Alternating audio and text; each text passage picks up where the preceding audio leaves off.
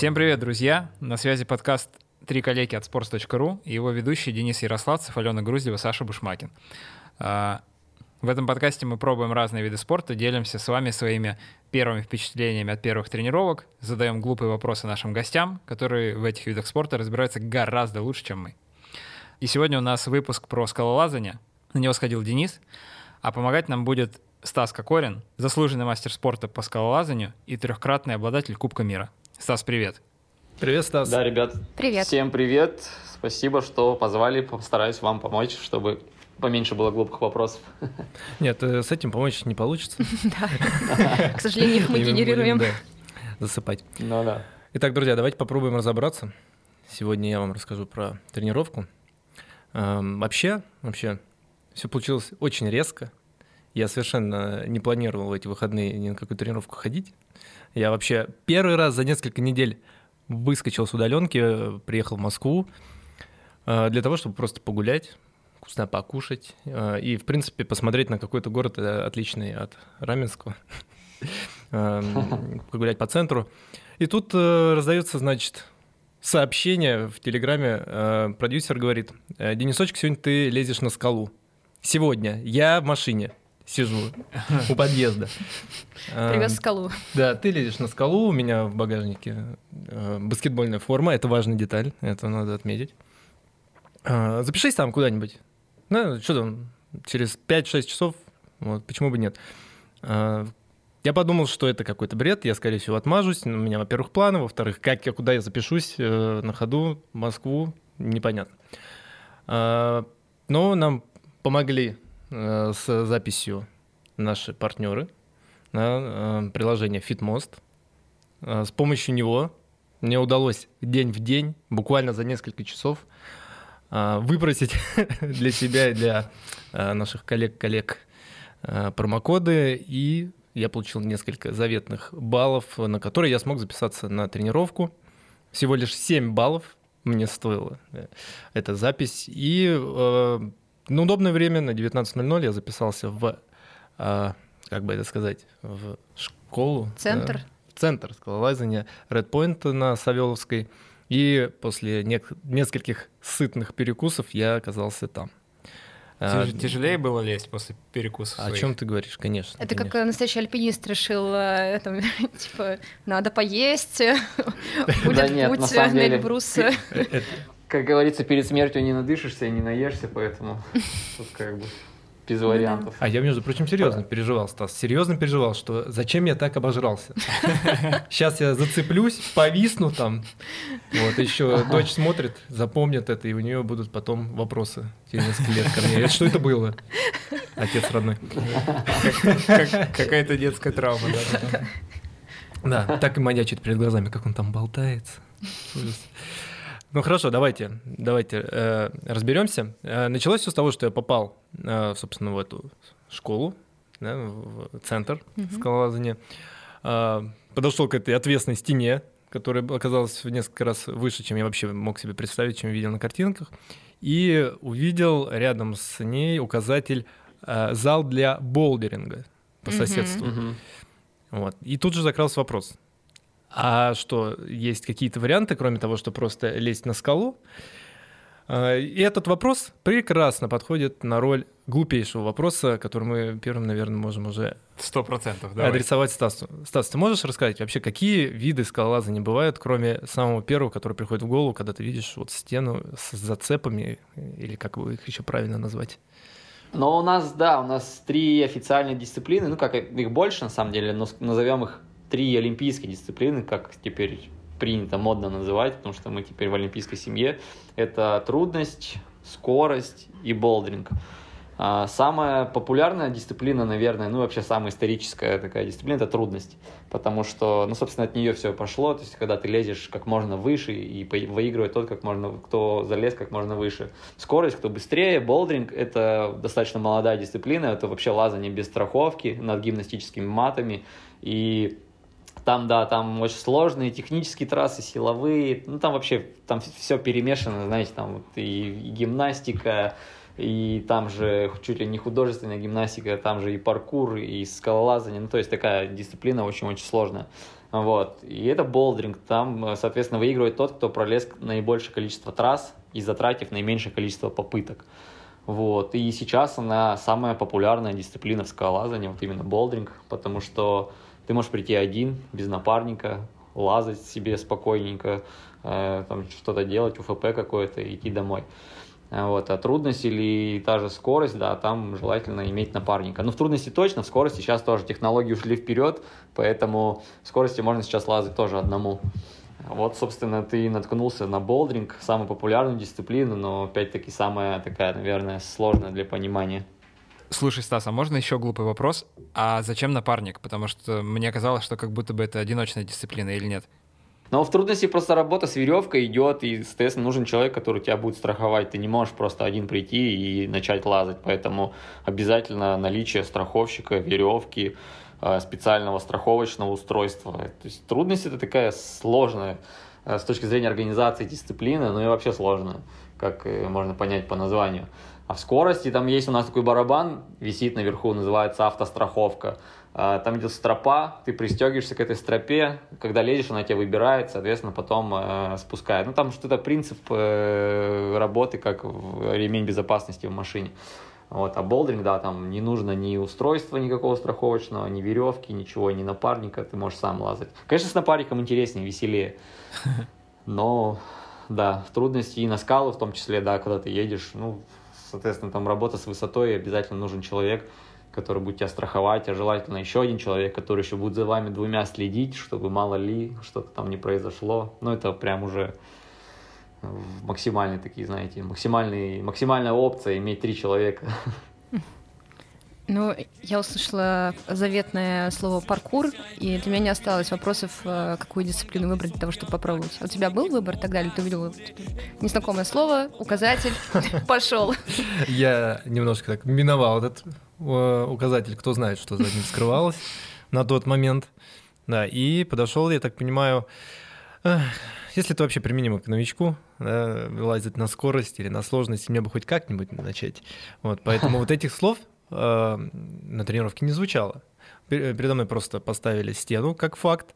Эм, я даже не мог оценить, насколько она сложная. На ней было довольно много зацепов. Угу. И первое мое, так сказать, восхождение э, оно предполагало, что я могу использовать любой из этих зацепов. Мне не нужно было ориентироваться ни по цвету, ни по форме. Э, меня просто пристегнули, объяснили какие-то базовые вещи э, в стиле работаем поочередно рукой и ногой. О технике, наверное, еще сегодня отдельно стоит поговорить. Да. А, тем не менее, это выглядело вот ровно таким образом. Меня пристегнули, действительно, один человек меня страховал. А, кстати говоря, я бы побоялся так сходу прийти и кого-то другого страховать. Наверное, нужно какой-то курс пройти или, по крайней мере, инструктаж, не так ли, чтобы кого-то другого страховать. Там сложные да, какие-то безус... приспособления. Безусловно, безусловно, потому что ну, без этого никак. Ну, ты отвечаешь за жизнь, можно сказать, человека, который ты будешь страховать, ты должен понимать, в принципе, что делать, э, знать азы, как минимум, да, ну и, в принципе, делать какие-то, понимать вещи, э, ну, как скажем, в экстренных случаях, потому что произойти может все что угодно, и люди в экстренных ситуациях, они просто начинают кипишить, что-то непонятно делать и так далее. Поэтому ты, во-первых, должен получить какой-то опыт, практику, чтобы если что-то и произойдет, то ты был спокоен, как удав, и со всеми было все хорошо, потому что ведь произойти может не только с тем, кто лезет, а и с тем, кто страхует, потому что есть такое а, страховочное устройство под названием Григри, она, оно очень такое хорошее, э, безопасное, но при этом, если ты что-то сделаешь не так, то ты можешь обжечь себе руку веревкой. Или же, ну то есть да, вот тот, тот момент, когда, в принципе, может пострадать и твой напарник, и ты сам. У меня был такой случай очень давно, меня э, страховал мой напарник, и, собственно, в момент моего срыва он там ну, накосячил, да, назовем это так, и обжег себе руку очень сильно. Ой, и потом, ну, собственно, этот шрам на руке у него остался и, там, и по сей день, и на всю жизнь теперь будет с этим шрам, шрамом ходить. Поэтому страховка это прям, ну, надо учиться. Тут практика, практика, практика. Даже опытные спортсмены, они все равно могут совершать ошибки, поэтому здесь нужно всегда быть сконцентрированным на напарнике, на страховке.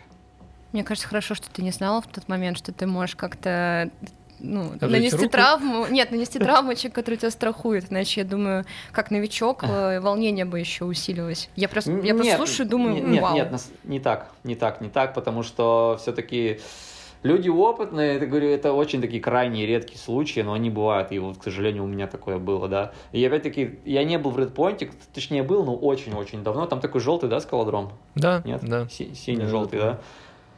То есть там тоже, да, страхует человек через какую-то железную штуку.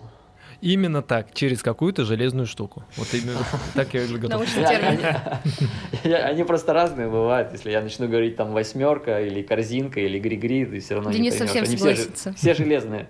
Но я могу это описать только таким образом, что веревка входила сверху в это приспособление, а выходила снизу, оп- оп- описывая Да, такую да, да. петлю, которая жестко зафиксирована и сама по себе вроде бы как никуда не собирается. Достойно. Да, да.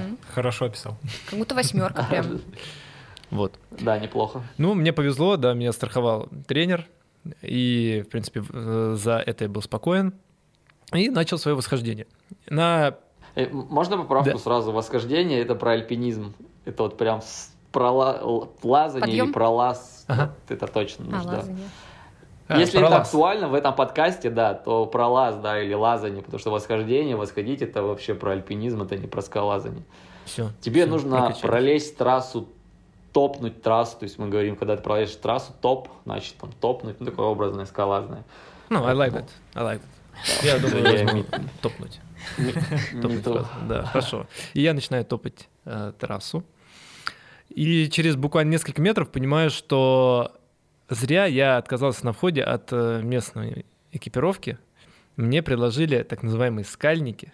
Это, я так понимаю, специализированную обувь, которая позволяет адекватно заниматься этим занятием. Мгм. А я был в баскетбольных кроссовках, предназначенных для силовых проходов 50 размера. толстенной подошвой, да. И вход на некоторые зацепы мне был э, совсем закрыт.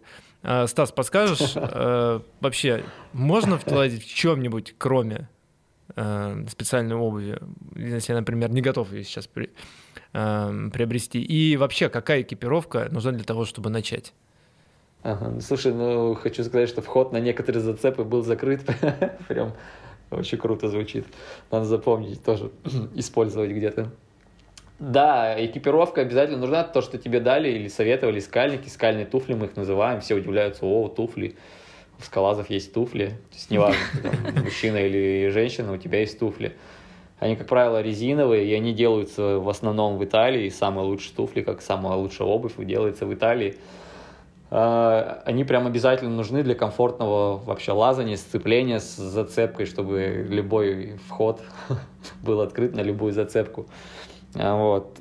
Как правило, можно лазать в кроссовках, но такие, знаешь, кеды, чтобы подошва была не толстая, а, чтобы обувь была не сильно большой, потому что ну, тебе нужно чувствовать свою ногу а, на зацепке. Это первое. Второе, когда у тебя непонятно какая обувь, вероятность того, что ты подвернешь голеностоп, и очень ну, высока, и можно получить травму, потому что вот скальные туфли, они как раз э, придают фиксацию, фиксацию именно твоему голеностопу, чтобы он себя хорошо чувствовал, что не болтался там туда-сюда, делал четко, хорошее целенаправленное движение э, с хорошим сцеплением на зацепке. Поэтому кроссовки, да, вот эти здоровые, это, конечно, плохо. И бывает, что некоторые любители спрашивают, а вы же там должны лазать в ботинках с шипами там или что-то такое тоже бывает. И начинают Я переносить. едва-едва сдержал этот вопрос. Я прям чувствовал, что Да, это вот да, не да. стоит говорить. Так, да-да. Ну, да, бывает, что приходят в футбольных бутсах О, боже. думают, блин, там же надо же цепляться прям. Берут еще перчатки и думают, что в перчатках прям офигенно полезется, чтобы мозоли. Обычно говоришь, да, ой, скалолазание, это же мозоли, все, забудь про свои хорошие нежные руки. И они такие, да, есть же перчатки. Да, приносят перчатки, либо, знаешь, как, я не знаю, как правильно, перчатки, где пальцы нормальные. Таксистные. Да, да, да, велосипедные. И в них начинают тоже лазать, и типа это, блин, не, мужики, завязывайте, не прокатит. Положить перчатки на стол, пожалуйста. Вы арестованы. Мне нравится, что мы сегодня двигаемся в этом в жанре вредные советы. Ты рассказываешь, и мы говорим, вот это, не, это должно быть не так. Да, ну, да, а в- вычеркивать там вот так сидеть. В целом, э, если говорить о какой-то верхней одежде, то тут, наверное, без ограничений, да? Просто... И- Я думаю, это единственное, с чем ты угадал. записался. Ты не на знаешь, в чем я лазил. Кто там знает, что я на тебя натянул? Не, я слышу, что у тебя баскетбольная форма была. Ну да, да, внимательный слушатель. Не, э- это нормально, но у нас тоже в скалолазании кому как. Э, Сейчас такая мода, что все практически лазают в лосинах, то есть уходят, скажем, в такой в лег, легкоатлетический стиль, режим, Мгм. когда девочки и мальчики пытаются быть аэродинамичнее, легче, красивее и так далее, и так далее, и так далее. Поэтому э, используют как можно меньше одежды и как можно тоньше этой одежды, чтобы она была очень тонкой, да, там, и так далее, профессиональная, в общем. А раньше, раньше, да, кто как. Кому-то нравились и стильные рэперские шорты, футболка. Сейчас, да, конечно, такого так. нет. Йоу, пошел топать трасс. Короче, скалолазание сейчас превратилось реально практически в легкую атлетику. Что ж, экипированный на 50% правильно. Я преодолел несколько зацепов. Повторюсь, мне можно было использовать э, любой из них. И несмотря на некий дискомфорт, в принципе, на какой-то естественной такой ловкости, о которой я уже второй раз, между прочим, упоминаю, да, Мгм. скромно. Мгм. эм, Денис е- просто в предыдущем выпуске, э, он был про фехтование. Он... э, собирался олимпийским чемпионом там несколько да, тушей с- нанести. С олимпийским, с олимпийским призером э, хотел, да, на равных просто за счет какой-то своей природной ловкости пофехтовать. Да, да. Не вышло. Раз все Э, смеются, значит не вышло. да, не вышло. Вот. Но в этот раз я долез до конца первой трассы. И, в принципе, даже не то чтобы сильно устал. а закономерно очень э, устали, не знаю, как это правильно сказать, пальцы. Кисти? Кисти рук, да, они у меня так Пред- пред- закостенели. Предплечье. Вот, Да, вот вот предплечье. эта вот часть. Да, да, да, да, да. хочется вот. помять, тр- тр- потрясти, что-то хоть сделать, чтобы отпустило. Да, причем тренер натяжение. говорил, э, прям э, во время подъема можешь э, на одной руке повиснуть. Это не так сложно, как кажется. Не- Да? да, можно же ноги использовать. Ты уперся А, просто и ну одну, другую руку да. встряхнул и полез дальше. Это очень помогало. И до конца первой трассы я долез, принципе, практически не, ус- не уставшим, и даже был удивлен, что мне так это относительно легко далось. Ну, Погоди, а какая-то благодаря высота? естественной ловкости, естественно. Это вообще какая высота? Я боюсь соврать. Я измеряю это в двух таких, в двух этажах такого какого-то советского цеха.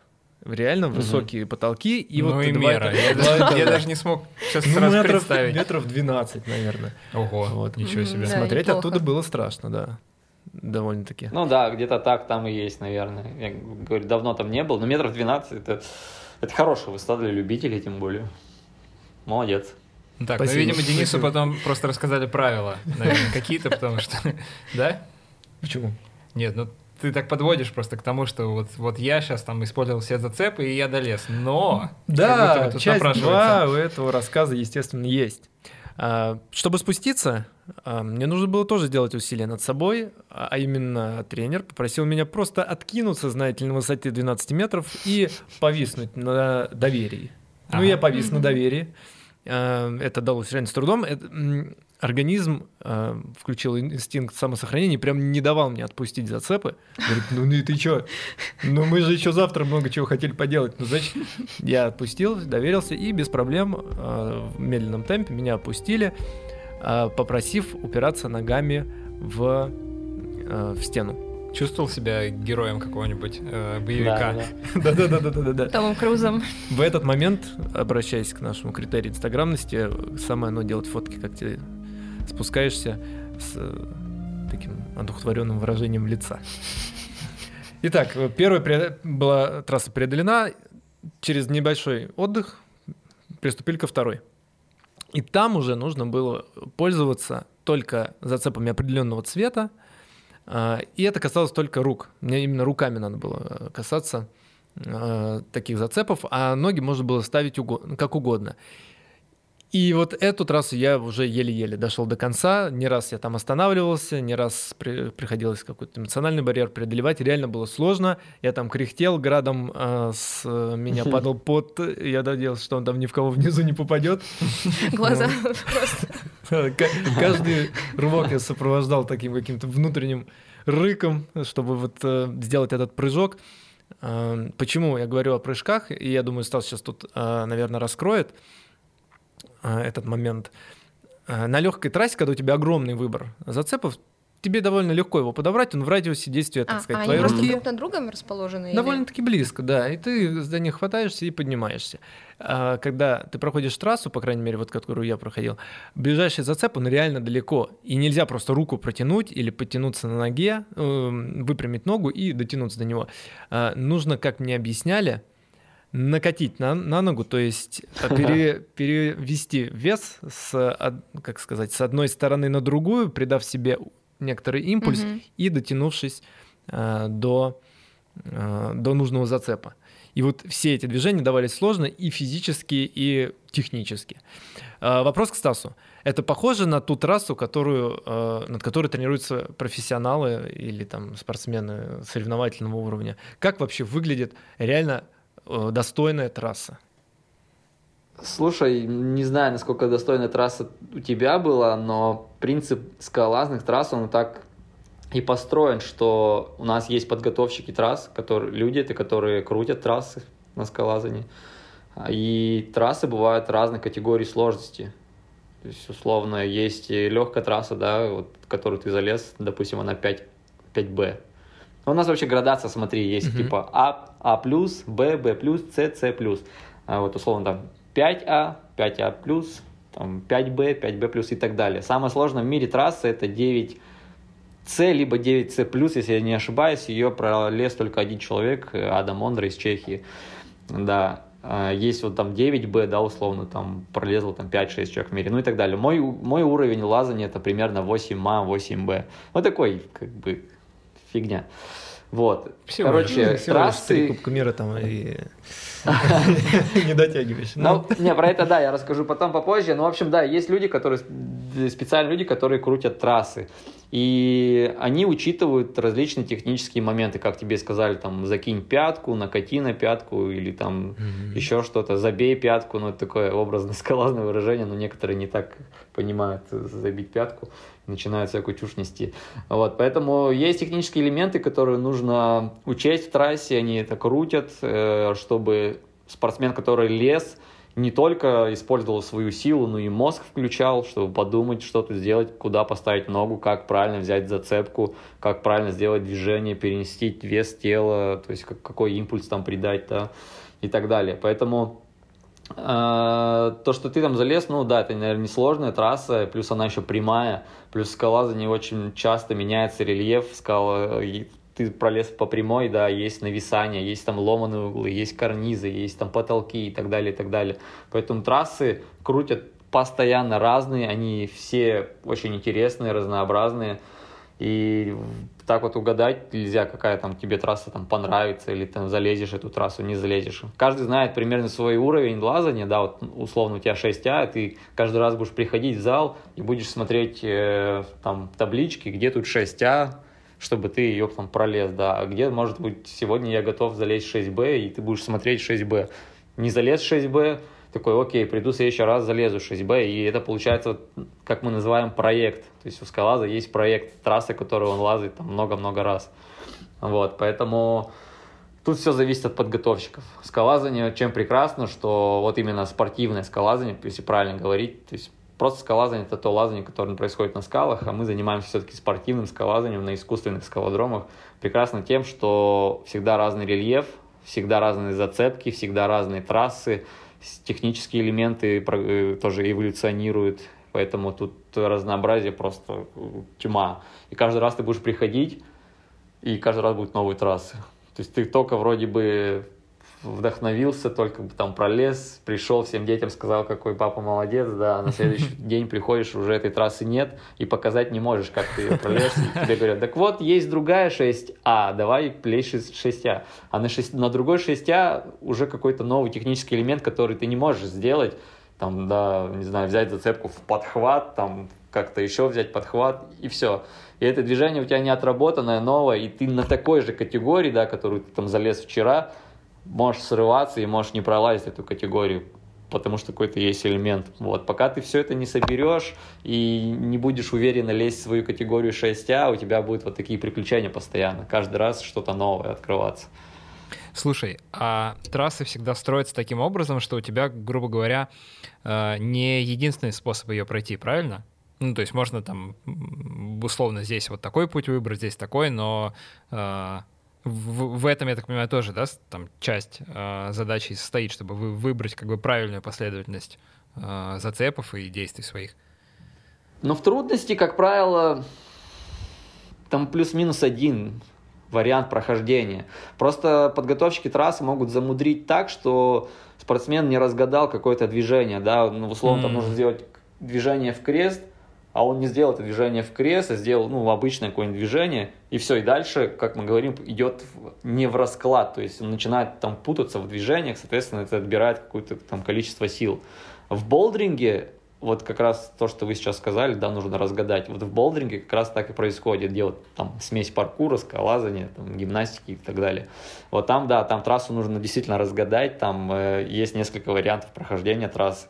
Вот в трудности, как правило, такого нет. Там все ну, достаточно так легко читается для профессионалов. Но да, есть моменты, когда ты идешь не в расклад, устаешь быстрее, срываешься ниже и так далее. Поэтому там как бы нужно на земле, когда ты смотришь трассу, нужно понимать.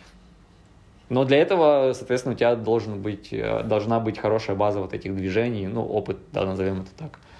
Понятно. Слушай, а, а на соревнованиях у тебя есть возможность ну, какого-то тестового прохождения трассы, как условно у гонщиков, а, например, Формула-1 есть какие-то тестовые mm-hmm. заезды, когда они проходят трассу, смотрят, там, в каких поворотах они как должны себя вести.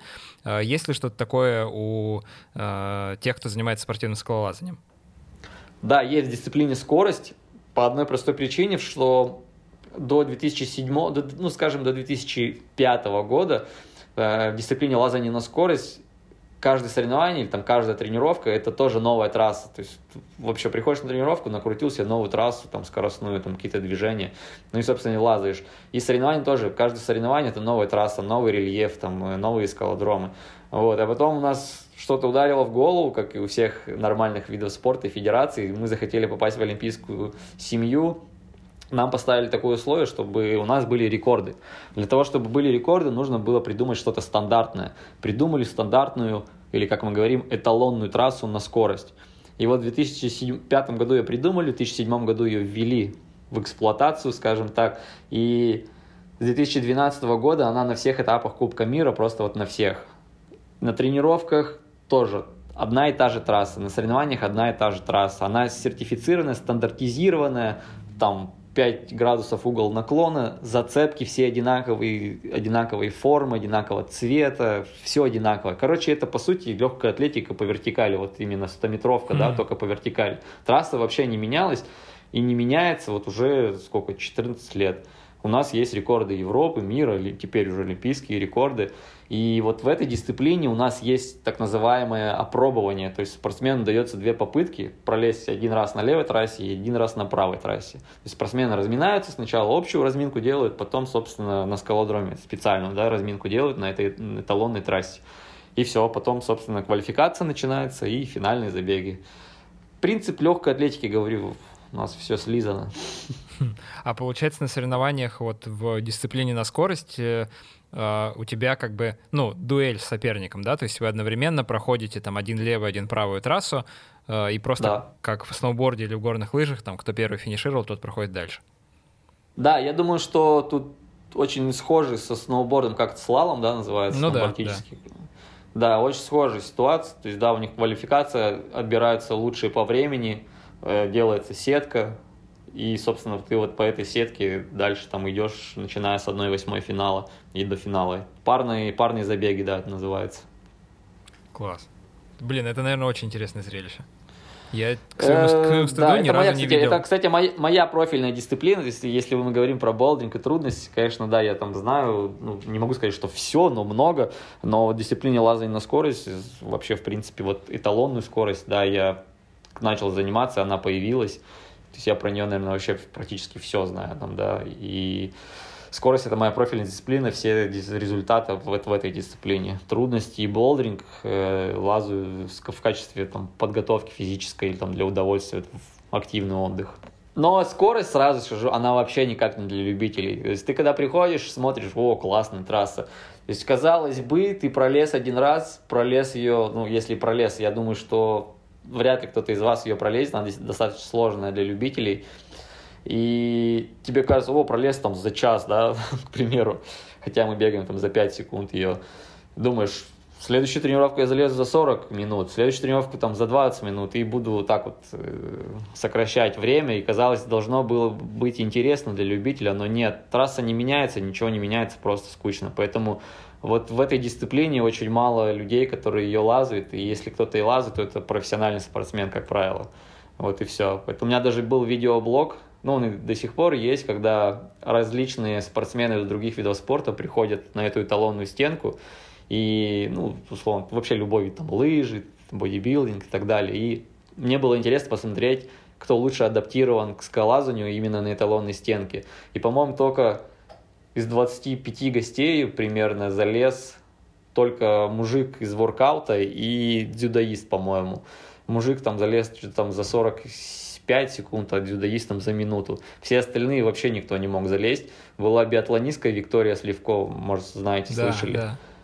Она вообще лезла 7 минут, просто 7 минут, это какой-то кошмар. То есть она долезла достаточно высоко, но вот они же выносливые лыжники, биатлонисты, и вот он там просто 7 минут томилась на одном месте. Я такой думаю, что за жесть. Да, да. Ну, потому что, как правило, ты забиваешься быстро, срываешься, ты не можешь держаться, все, отваливаешься. Ну, то есть, да. И она там 7 минут умудрялась провисеть. Думал, что залезет, так, ну, так и не смогла. Поэтому трасса сложная, я вот к этому речь свою толкнул. Да. Я просто хотела немножко вернуться к тренировке, потому что у меня есть несколько вопросов именно с ней связанных, с, с ощущениями, опять же, новичка. Вот Стас сказал Мгм. про э, скучность, как, ну, э, то, что там, например, дисциплина на скорость может показаться скучной для новичка. А я в целом подумала, что если вот перед тобой ну, просто всегда одна и та же картинка. Для меня, например, сложно вот на такие виды тренинга ходить, потому что действительно, ну, как-то не знаю, теряется фокус, что ли, когда у тебя перед глазами, ну, динамики нет какой-то. Ты как бы один Мгм. перед стеной. Вот мне тяжело представить. Так ты же э, постоянно решаешь, э, ну, как бы задачки, куда тебе а, дальше то есть у лезть. тебя нет с- э, времени, чтобы Ну, конечно, да, у тебя всегда перед тобой какая-то новая загадка, которую тебе нужно разгадать. Ну ладно, я просто представилась, и, и я это сравнила с тем, например, как иногда спуск- спускаешься по эскалатору, ну то есть не стоишь, О, а боже. пешком, и в какой-то момент ты думаешь, «Э, я не понимаю, э, как двигаются ступени, я сейчас, кажется, упаду. Это, кажется, было у всех. Я сейчас наступлю в пустоту и попаду в эти подборки видео. В общем, у тебя такого не было, насколько я поняла. У меня точно такого не было. Я, во-первых, проходил каждый раз разную трассу. Вот, во- во-вторых, это были просто первые впечатления. И в-третьих, а, ну, просто а, это все настолько ново. И движения, которые я делал, они были настолько новые для организма. Хотя само занятие лазания кажется, что они, что оно такое естественное. И ну это да, в детстве какая-то там все лезут, все лезут на И деревья. в детстве, и условно, даже да. в древность какую-то, да, мы там слезли Ну условно. да, на да. деревьев. Ну да. Такая есть отсылка, там бег, плавание и лазание. То есть у нас очень часто были споры, почему нет скалолазания до сих пор в Олимпиаде. Это же, это же естественные вещи, там Мгм. все рождаются, Ну да. начинают ползать, там лазать. Ну, Потому что Наконец-то фехтование там добились. 2000 лет тусуется. Для людей важнее, видимо, фехтовать. Да, Ну, видимо, да. исторически. А, Так вот, а, немного снижу я ваш э, градус восторга. Давайте поговорим о том, чего мне стоило прохождение этих нескольких трасс. А, Во время а, прохождения, а, по крайней мере, вот ноги в коленных суставах у меня принимали такие формы, Выгинались в обратную сторону. Да, благодаря моей естественной гибкости я как бы это нормально перенес, но я э, вспоминаю некоторых своих друзей, которые не могут, извините, на карты сесть до конца, потому что у На них пятки. э, на пятки, да, с- сесть на карты, потому что у них э, связки э, такие скованные в коленях. Я уже не говорю там о проблемах с локтями. А, Это, это та еще проверка. Проверка гибкости и эм, здоровья ваших суставов. Вот. Но а, спина моя чувствует меня просто замечательно, лучше, чем была. Вот э, парадокс. Стас, ты можешь его объяснить, почему вдруг а, после скалодрома так, такие прекрасные ощущения? Может, потому что растягивается спина? Вот именно по спине.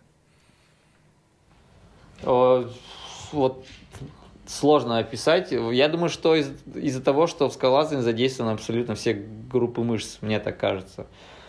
Э, Ну, в такой естественной форме, то есть, да, если сравнить там паркур или воркаут, или гимнастику, там все равно есть какой-то, ну, образно, перенапряг отдельных групп мышц, которые, ну, собственно, ты потом на следующий день чувствуешь. А в скалолазании гармонично все, то есть у тебя, во-первых, есть трасса а, под твою, под твой уровень лазания, под твой уровень подготовки, поэтому, ну, это уже как бы достаточно, ну, скажем, такая э, хорошая активная гимнастика получается, э, потому что на этой трассе ты действительно у тебя задействованы все группы мышц, и, ну, то есть ты как бы гармонично развиваешься, поэтому где-то, может, тебя отпускает, где-то, наоборот, напрягается. Но то, что ты сказал про связки, ну, это, да, это больная тема, потому что вот именно колени в скалазании работают как попало, особенно если там замудренная какая-то трасса, там, погуглите в интернете, посмотрите, особенно в болдеринге, там жесть, как колени иногда заворачиваются, и страшные вещи, насколько у тебя должен быть подвижен таз, прям очень сильно.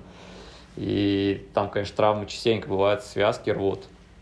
Ну вот, поэтому лазайте скорость, чтобы таких травм не было. Там колени смотрят всегда в одну сторону. И, вот. А в трудности в болдеринге, да, частенько приходится вот как-то изра- ухитряться, чтобы что-то пролезть. Вот. Но я говорю, что да, я думаю, что твои вот эти вещи, то, что спину отпустило, еще что-то из-за того, что у тебя другие группы мышц как бы были задействованы, поэтому все так равномерно распределилось по телу, и, собственно, да, ты себя, наверное, хорошо чувствовал. Но я думаю, что это первые тренировки, потом, когда ты будешь повышать уровень, все равно какая-то группа мышц тебя будет сильнее забиваться, и все равно сильнее уставать и напрягаться, и все твои болячки все равно вернутся. Ура! Ск- Скорее бы они все вернулись.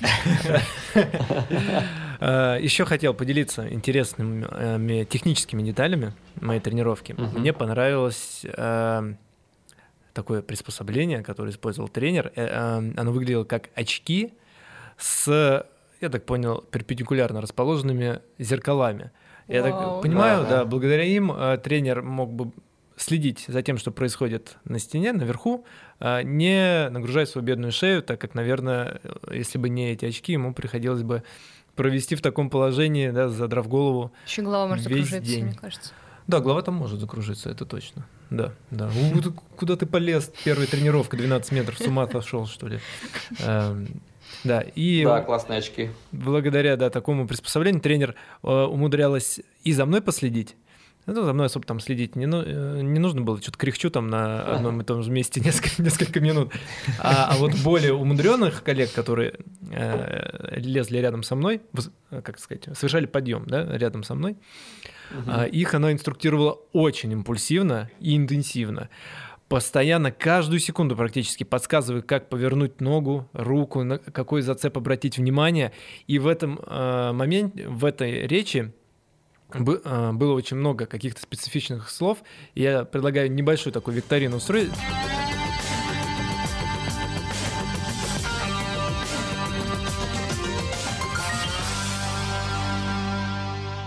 Я подготовил бу- буквально три наименования. Сейчас вы попозоритесь, а Стас нам Давай. объяснит, что, что это значит. Первое я закину Саше, потому что с Ой. ним у меня есть э, такая ассоциация от преферанса. что-то. Иногда проскакивала фраза «поставь на мизер». Это Мгм. вот э, реально что-то из преферанса, когда тебе Ух. нужно взять ноль взяток, а потом получить э, ц- Ух. 60 штрафных очков. Вот как Ой. ты думаешь, что такое э, поставить на мизер? Э, Стас смеется, да. Ой-ой-ой. Так, э, ну... м, э, Давай я предположу, что это вернуться, например, на исходную позицию, где ты был до этого. Э. Ну, Я сам уже понял. Стас, пояснишь, пожалуйста? Я примерно понял, но боюсь соврать. Да, в скалазании есть огромное количество зацеп различных, различных, ну, различных форм. И мизер это самая маленькая зацепа. Я так и знала. Если бы ты мне дал этот вопрос, я бы так и ответила. Да, да, конечно. Но потом Да, я да, подумала, что это 100%. слишком банально. Прости, Стас, ну просто, блин. Ну, да, да, да. Несправедливо. Мизер это, по сути, вот, взять мизер. Поэтому, скорее всего, когда ты лез, да, там была какая-нибудь маленькая зацепочка, э, скажем, э, в радиусе доступа для твоей ноги, чтобы ты туда поставил и сделал следующее движение. Поэтому она так сказала, поставь на мизер, потому что это был наиболее верный вариант для того, чтобы сделать следующее движение. Нет, мне она говорила, не трогай мизер. Оставь его для других. Избегай мизер. И ты мизер. То, то есть она даже не объясняла, да, изначально, как, какие бывают зацепы, да, и, и ты такой лезешь и говорит, не трогай мизер, и ты такой, что такое мизер? Лезу, да, дальше в смысле, надеюсь, что я его не трогаю. Ну все, все, давайте оставим, оставим уже. Тут э, шутки накалились. Давай. Э, Ален, давай что-нибудь спрошу тебя, что ты не знаешь. Вот что значит э, с работой на трении? Так, физику не буду вспоминать. А зря. С работой на трение. А, Может быть, это что-то из серии... Сейчас я не только покажу, но и расскажу, что имею в виду.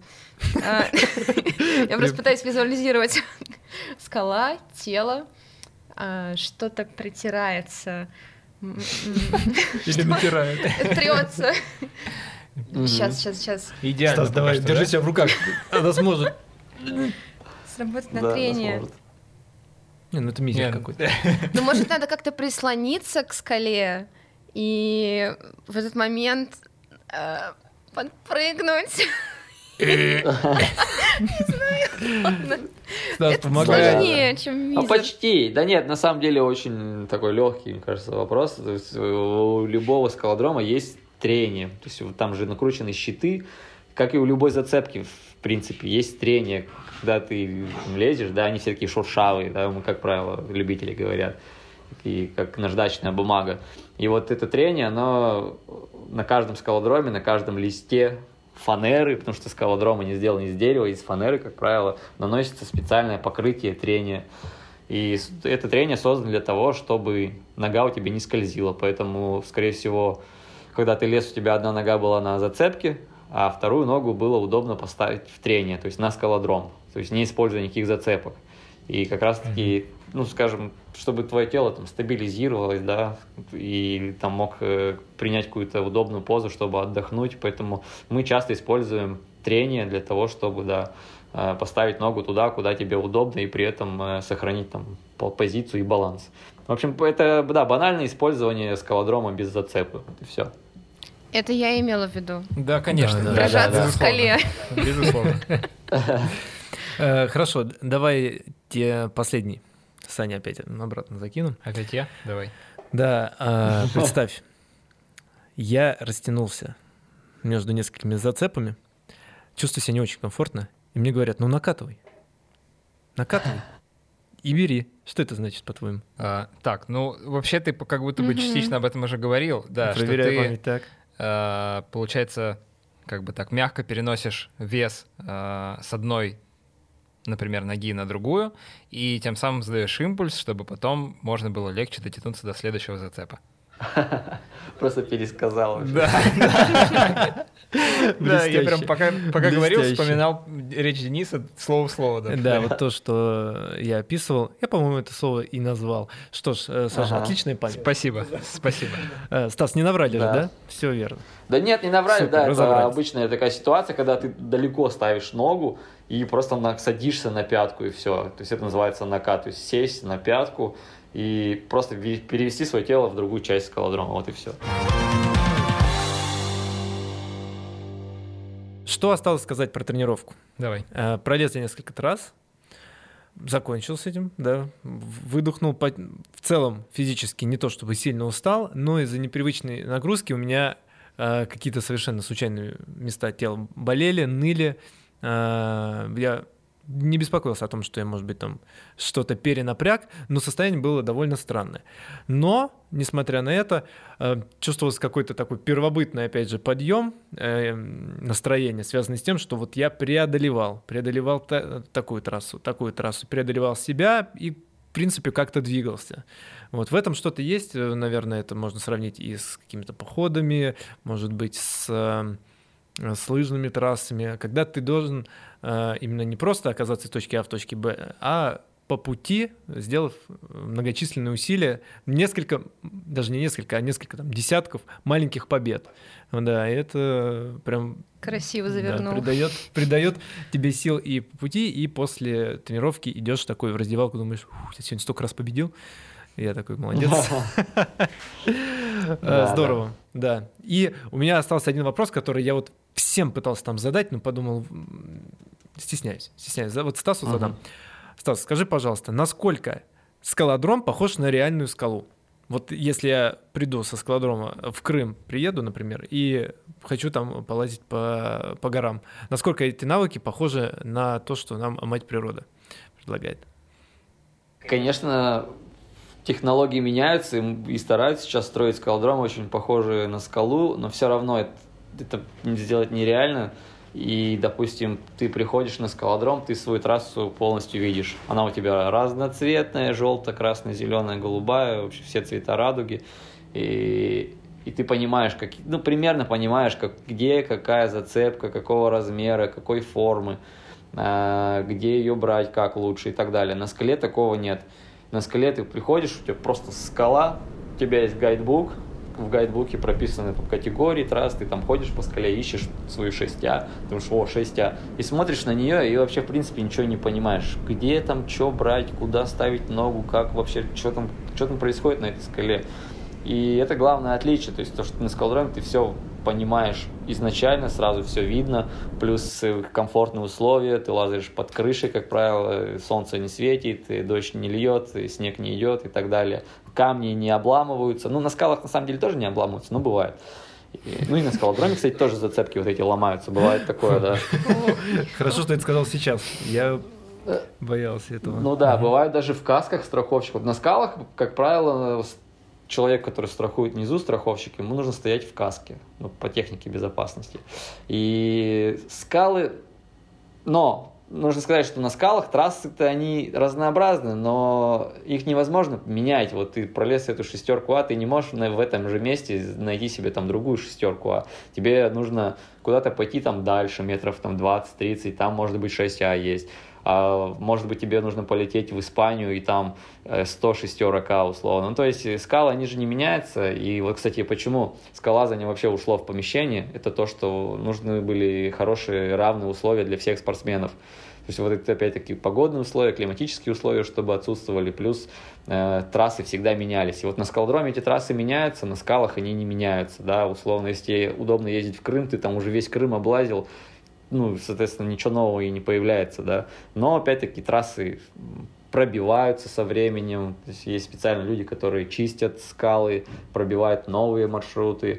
То есть там такая, да, большая работа для того, чтобы вот эти скальные маршруты были безопасными, хорошими, интересными.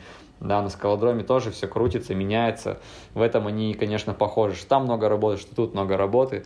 Но опять-таки скалы есть скалы, природа есть природа. Ее нельзя никак сравнить с искусственным э, скалодромом, с искусственными зацепками. Те ощущения ты все равно не получишь, что получаешь на скалах. Эти вот настоящие камни, да, различные породы, плюс э, техника лазания на скалах, она другая, там очень сильно нужно обращать внимание на ноги. На скалодроме ты обращаешь, естественно, тоже на ноги, но не так сильно, как на скалах. И очень много и часто детей везут на скалы в первые годы обучения для того, чтобы свою технику не ставили, ну, ножную технику ставили на скалах, потому что там ноги работают гораздо сильнее, чем на скалодроме. Поэтому на скалодроме, да, это как-то ну, искусственный, искусственное скалазание, искусственный скалодром. Вот, собственно, вот это слово искусственный и, и в, пол, в полной мере применяется, да, вот, к скалолазанию. Тебе нужно обязательно попробовать, да и всем вам, скалы настоящие на природе. Ну, и я думаю, что вы больше влюбитесь в это дело, потому что там все по-другому, действительно. Почему-то вспоминается э, гараж во дворе моего первого дома, в котором я жил, на котором почему-то было написано что-то вроде 7А. Может быть, это была трасса, была трасса какая-то для мальчишек. Паркура. Да, сто процентов. Несколько гаражей, там перепрыгиваешь с Так и ящика использовали. и на Жигули, да, на заброшенные, которые в каждом дворе всегда стояли. После фильма «13 район». Да, да, да, да, да. А у меня еще вопрос остался. Ты просто, ну, так обо всем рассказывал, все тренировки, что у меня сложилось впечатление, что это длится явно больше часа. Сколько вообще? Моя тренировка Да, делает безусловно. ров- ровно час. А, Но это для новичков, и, как правило, да, все равно есть же а, расписание тренировочное э, для, там, для новичков, да и вообще для всех спортсменов среднего уровня. У них есть определенные часы, которые они могут тренироваться, там, час-полтора. Вот, профессиональные же спортсмены, они тренируются там целыми днями. м, а сколько? Потому ну, что примерно, там по сколько часов в день? А, ну, как, вот если мою дисциплину брать, то примерно две тренировки, ну, по, там, по три часа. Вот. Но тут зависит от э, сезона подготовки, от периода подготовки. То есть, как правило, если соревнований нет, зима, да, ты много выполняешь физических упражнений, УФП, СФП, трен- тренажерный зал, объемы какие-то, ты тренируешься, конечно, больше, там, по 4 часа, может, там, по 2 тренировки в день делать, ну, то есть практически там, весь день, плюс всякие различные растяжки, там, психологические тренировки. Ну, вот, когда идет уже соревновательный период, ты меньше тренируешься, ты просто больше лазаешь, меньше УФП делаешь, и твои часы тренировочные, конечно, не сокращаются. Потому что та же вот скорость, моя дисциплина, ну там не всегда, конечно, но частенько нужно быть свеженьким, потому что все а, скоростные там пороги пробиваются в тот момент, когда ты свежий, реально. Вот там трудность или болдеринг, там, конечно, по-другому все. Там не так. Поэтому новичкам, конечно, советуют по часу тренироваться, не больше, но они больше и не выдержат. Потом уже надо понимать, да, если ты затянул, тебя прям тебе хочется лазать, лазать, лазать, но убери там безграничный абонемент и ходи весь день лазай, смотри на кожу пальцев, рук, э, на мозоли, на ногах и сам уже просто решай, ты, ты можешь, ты не можешь, потому что есть реально фанаты, которые лазают там до крови, у них уже просто мозоли все отваливаются, там ноги болят, туфли уже порваны до дыр, они реально лазают, просто от этого кайфуют. Но вот, видимо, они кайфуют как раз от, даже не сколько от лазания, а сколько от, тако- от такого состояния, когда все разорвано, порвано, это всюду бежит, и они такие, «А». мазохистов. типа Рэмбо, короче, да. Или Сильвестр Сталлоне из фильма «Скалолаз». Да, но там-то вообще, там-то вообще жесть. Денис, а у тебя остались мозоли после первого занятия? На, нет, вообще. Есте- Тоже естественная способность у организма. Э, способность к регенерации. Плюс 5. Ну да, ну, кстати, на некоторых скалодромах э, выходят из строя вот эти зацепки, они зализанные, мы их так называем. Это когда трение пропадает, они начинаются зализанные. То есть э, вот в эти зац- из зацепок попадает магнезия, пот и все-все-все. И зацепка становится скользкой, и у нее попадает, пропадает трение. И, соответственно, когда ты уже просто много лазаешь, у тебя кожа так не стирается. Вот если ты придешь на новые зацепки, на новую трассу, я думаю, что за 2-3 раза ты почувствуешь вот то, что у тебя уже мозоли начинают появляться. Поэтому не знаю, как там на этом скалодроме Red Point, вот, но если там старые зацепы, то, конечно, вероятность того, что ты получишь там мозоль, ну, она очень низка. Здорово. Ну что, мне кажется, мы достаточно раскрыли мою тренировку. Да. Самое время оценить. Давай оценим. Ну что, я предлагаю начать с травматичности. Давай, Внезапно. давай. Мне вообще было немножко не по себе, когда Стас рассказывал про то, как там колени выкручиваются в, в разных направлениях.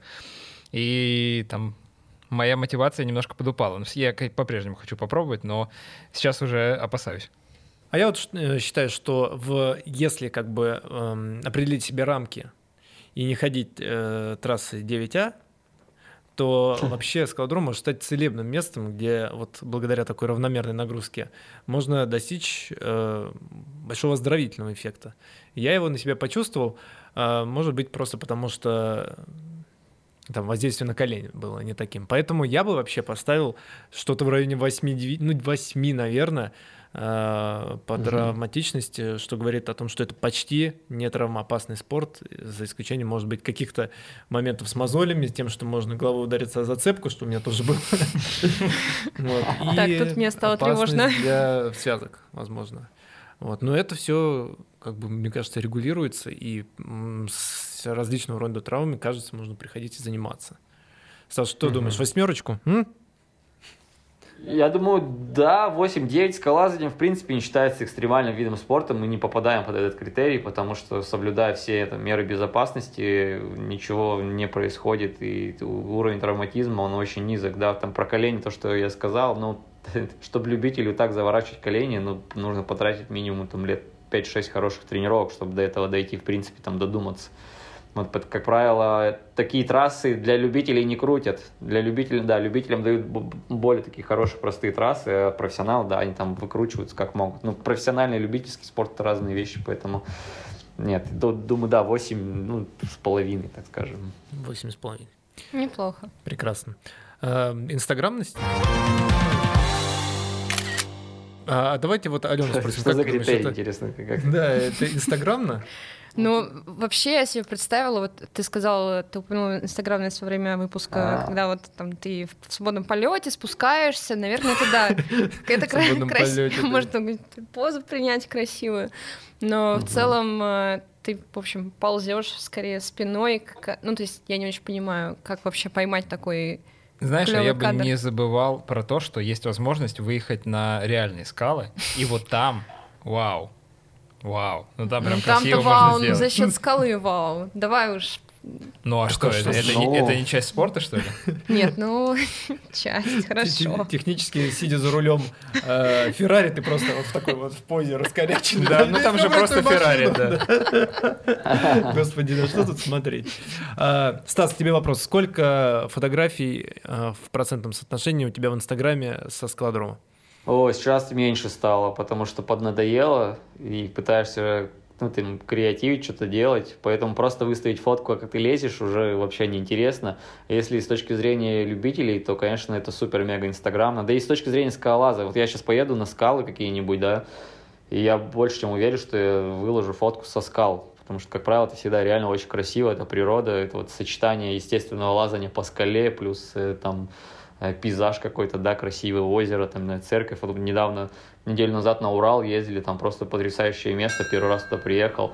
Там красивая церковь стоит на, прям на скале наверху, плюс ты лазаешь, тут же река протекает, и еще внизу там палатки, закат, там просто вообще вау место. Вот по уровню инстаграма скалазания, я думаю, там больше, чем 10 баллов, это точно.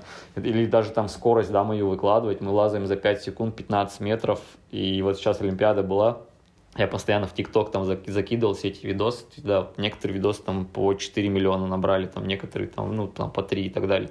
Поэтому ну, люди, когда видят, такие, вау, я так по полу не смогу пролезть там или еще что-то, ну, то есть эскалазание очень инстаграмный вид спорта, прям в, в десятку. Мы устареваем. Надо вводить э, критерий тикточность уже. Тикточность. Звучит по-бумерски. Вот, кстати, тикточность, тикточность, вот не факт, что тикточно. Потому что Потому что ну, фотография на чем прекрасна, ты, ну, собственно, ее как бы оцениваю с точки зрения там какого-то искусства, наверное, вау, там mm-hmm. красивый пейзаж или что-то, красивое движение, красивая там девушка или еще что-то тогда. Сказала в ТикТоке, там, да, даже моя дисциплина, ты постоянно выкладываешь, как ты быстро лазаешь, ты, ну, то есть ничего не меняется, в принципе. То есть нужно что-то там придумывать, там, креативить, я не знаю. И, то есть там не совсем тикто, тикточно, но никак, не инстаграмно. Ну, Инстаграм, инстаграм ничем тикточнее. Класс. Я уже при, э, вижу эти концепции, как можно в ТикТоке э, мемы клепать, типа то чувство, когда поднимаешься в субботу с утра с кровати и там такой «Э, типа, чего-нибудь и так далее. Да, да, да. Ну мы тогда должны десятку поставить. Да, я согласен. Да, просто без проблем, без споров. Слушай, ты пошел, как, как я поняла, пошел в выходной день вечером с дочкой. Тогда, да. Э, ну, логично, что тут э, ты не сможешь ответить на вопрос, как совмещать с работой, но можешь сказать, как совмещать э, с семьей. А, как видите, с напряженным графиком даже элементарно это сочеталось, как оказалось, и с помощью приложения FitMost элементарно найти, по крайней мере в Москве, да, я думаю, в крупных городах элементарно найти э, складром, куда можно приехать день в день, и не почти без подготовки, чуть ли не в повседневной одежде можно позаниматься некоторое время, найти прям время между э, не знаю, массажем лица и записью очередного выпуска трех коллег, взять и час позаниматься элементарно сочетается. И действительно, я занимался с дочкой, и она несмотря на то, что и год, была очень заинтересована тем, что происходит, подходила, щупала все эти зацепы, э, играла там с веревками, валялась по матам и в целом э, резвилась, глядя на то, как я там болтаюсь. Поэтому и с детьми можно приходить, им там будет не скучно. И я так понимаю, с некоторого не очень позднего возраста уже можно приобщать детей к этому э, занятию. Вот, Стас, подскажи, пожалуйста, какова нижняя, например, граница возраста, с которой логично было бы уже э, попробовать привести ребенка на скалодром? Ну, логично, я думаю, 5-6. Вот и приходят и в 3, и в 4 на самом деле. Есть mm-hmm. такие, и очень часто сейчас тренируются с семьями, потому что и папы, и мамы заинтересованы, ну и ребенок. Для ребенка я уже, да, повторюсь, что это спорт, где развивается абсолютно все гармонично. То есть это ну, практически идеальный вид спорта, как плавание, наверное, да, потому что плавание, как оказывается, тоже гармонично все развивается. И знаю, что э, многие врачи советуют пойти там заниматься плаванием в первую очередь, да. Сейчас, наверное, будут, ну, будут советовать идти заниматься скалазанием, все равно популярность растет, начали понимать, что это такое скалазание. Поэтому, да, конечно, с семьями приходит, и для папы там есть болдринг, для мамы есть, и, не знаю, кофе попить в баре. А для ребенка, а да, полазать в каком-то детском зале с детским тренером в игровой форме, что очень классно. Поэтому это стопроцентно 100% э, семейный вид спорта, прям железно. Да, да, и мы могли это оценить, поэтому, думаю, десятку можно поставить. Я не вижу да. вообще никаких преград к этому. Ну, Согласовано. Идеальные что? оценки пока у нас идут. Лупим, лупим, да. Ну, все, все обосновано с пруфами. А, и осталось про деньги поговорить. Да, сколько стоила тренировка? Мне тренировка не стоила ничего, а, потому что у меня был Хватит. Специальный трехколечный промоход. А нашим слушателям, которые будут слушать этот выпуск, а, тренировка может стоить на 20% дешевле по промокоду «Три коллеги», который мы оставим в описании. Если же вы не будете пользоваться никакими промокодами, которым так щедро дарит, одаривает ваш, О, Денис, подкаст, то, то эм, в районе тысячи рублей будет стоить часовая тренировка без тренера. Э, с тренером, по крайней мере, в Red Point нужно было доплатить 700 рублей, то есть где-то 1700 рублей в Москве стоит одна тренировка часовая с, э, с тренером. Угу. Вот, э, Но ну, лучше возьмите с тренером первый раз. Ну да, я думаю, что первый раз, конечно, логично брать человека, который ну, тебе расскажет, минимум, что делать. Кто тебя подстрахует, да, было бы не лишним брать. Mm, пригодится. Да. Вот. А вопрос в другом. Если я хочу а, много заниматься, мне, наверное, нужно купить экипировку. Мне, наверное, нужно купить э, 10-килограммовый мешок магнезии и э, что-нибудь еще. Стас, расскажи, пожалуйста, сколько будет стоить и из чего будет состоять джентльменский набор э, начинающего скалолаза? А, слушай, ну тут в принципе можно уложиться, наверное, в тысяч шесть. Вот так. Так, и что в это входит? Скальные туфли, страховочная система, мешочек для магнезии и сама магнезия. А, из всего из этого может заканчиваться магнезия, логично, и могут рваться скальные туфли. Но у любителей они могут рваться, ну слушай, год, год мне кажется, ты точно сможешь в них полазать. То есть скальные туфли можно купить ну, хотя нет, наверное, ну, любительские какие-то там тысячи за три, наверное, можно купить. Плюс страховочная система тоже тысячи три. Ну, да, вру, что 6 тысяч, наверное, больше, там, 7-8. 3 тысячи скальные туфли, 3 тысячи страховочная система, э, мешочек для магнезии, ну, там, пусть будет там, рублей 700 или там 1000, и магнезия сама тоже рублей 500. Вот, собственно, в 7-8 тысяч можно уложиться. Ну ладно, потолок, потолок, чтобы прям хорошо себя комфортно чувствовал, это 10. Не знаю, насколько это дорого, но, по-моему, для экипировки это вообще недорого, если сравнивать там, с каким-нибудь хоккеем. Там, да, да, да. Но еще, и... еще с учетом того, что это достаточно надолго и хватает там на год, это вообще классно. Да, да, да, да. Поэтому вот у меня, допустим, скальные туфли стоят 15 тысяч рублей, это профессиональные скальные туфли. У нас нет, знаете, такого, как, э, я даже не знаю где, то есть есть э, какие-то авторские модели Бутс там или еще кого-то, чего-то, и который стоит космических денег. Скалазинг такого нет. У нас есть профессиональные туфли, в которых все лазают, он не стоит 15 тысяч. Вот любой там олимпийский чемпион будет лазать э, в скальных туфлях за 15 тысяч рублей. Все. Система страховочная, тут да, тут уже градация такая идет от 10 тысяч там, до 25 там, тысяч. У меня, наверное, система стоит 1020. Мешочек для магнезии тысячи две и магнезия примерно тысяча, она не меняется. Ну вот, собственно, мой пакет в районе там, 40 тысяч примерно. А, я бы на этом моменте, с вашего позволения, в небольшое философское рассуждение бы ударился, прям очень короткое. Помните, мы говорили о том, а, насколько в космос улетают э, цены на футбольные мячи и на футбольные бутсы. Угу. В то время как какие-нибудь, например, баскетбольные мячи или туфли для скалолазания замерли где-то в одном состоянии, и э, вот этих космических моделей с э, карбоном и деталей от МКС, которые в них там внедрены, чтобы уникальным образом бить по мячу или уникальным образом ходить по полю. Ведь есть еще и э, футбольная просто форма, косми... которая стоит космических да. денег. А, неужели э, такие же те... высокие технологии в такой э, в таком занятии, как скалолазание, где могут сантиметры, миллиметры решать так же, как и в футболе, да, при ударе или здесь при постановке ноги, ноги э, все эти технологии можно было внедрять. Мне кажется, это именно не говорит не о том, что этот спорт проще, там нечего в эти, в эти туфли закладывать, а о силе маркетинга, наверное. Ну, конечно. конечно. Вот, о том, как можно придумать э, но, новые какие-то фичи и новые качества э, в, ну, при, да, да, в, да. в привычных вещах легкая философская такая минутка. Естественная философия Антикапитали... Дениса, да. А, антикапиталистическая минутка. минутка.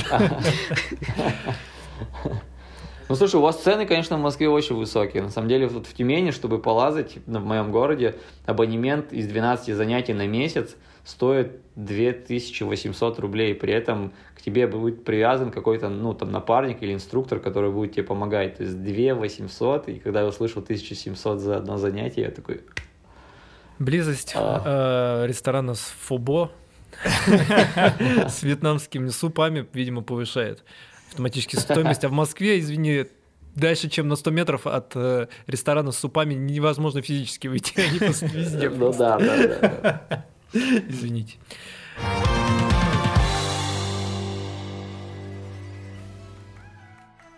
Дорогие слушатели, надеюсь, вы вдохновились нашими высокими оценками, почувствовали силу такого вида спорта, как спортивное скалолазание. А, и закончить а, сегодняшний выпуск хотелось бы еще одной философской мыслью, которую подчеркнул, глядя на одного из э, реально а, опытных скалолазов. В любой сложной ситуации он исправлял ее очень просто. Просто опустив руку в мешочек с магнезией и преодолевал абсолютно любые преграды. Это, кажется, может найти какую-то а, аллюзию на просто на обыкновенную жизнь, что нужно просто, а, так сказать, засучить рукава, и любые преграды можно будет преодолеть. Но для этого, естественно, нужно купить магнезию, носить с собой ее в мешочке. Стас, спасибо, что был этот час с нами. Было очень интересно. Мы узнали много нового. И э, у нас закончились глупые вопросы, кажется. Да, да. После такого. Да, спасибо, Стас. Спасибо большое. Да, спасибо. Спасибо, что самый главный глупый вопрос вы не задали. Ходите ли вы в горы или нет. А, ух. Это самый самый самый популярный вопрос среди любителей, когда они слышат о скалолазание, как на каких горах ты был. тут ты понимаешь, что все, за, за, занавес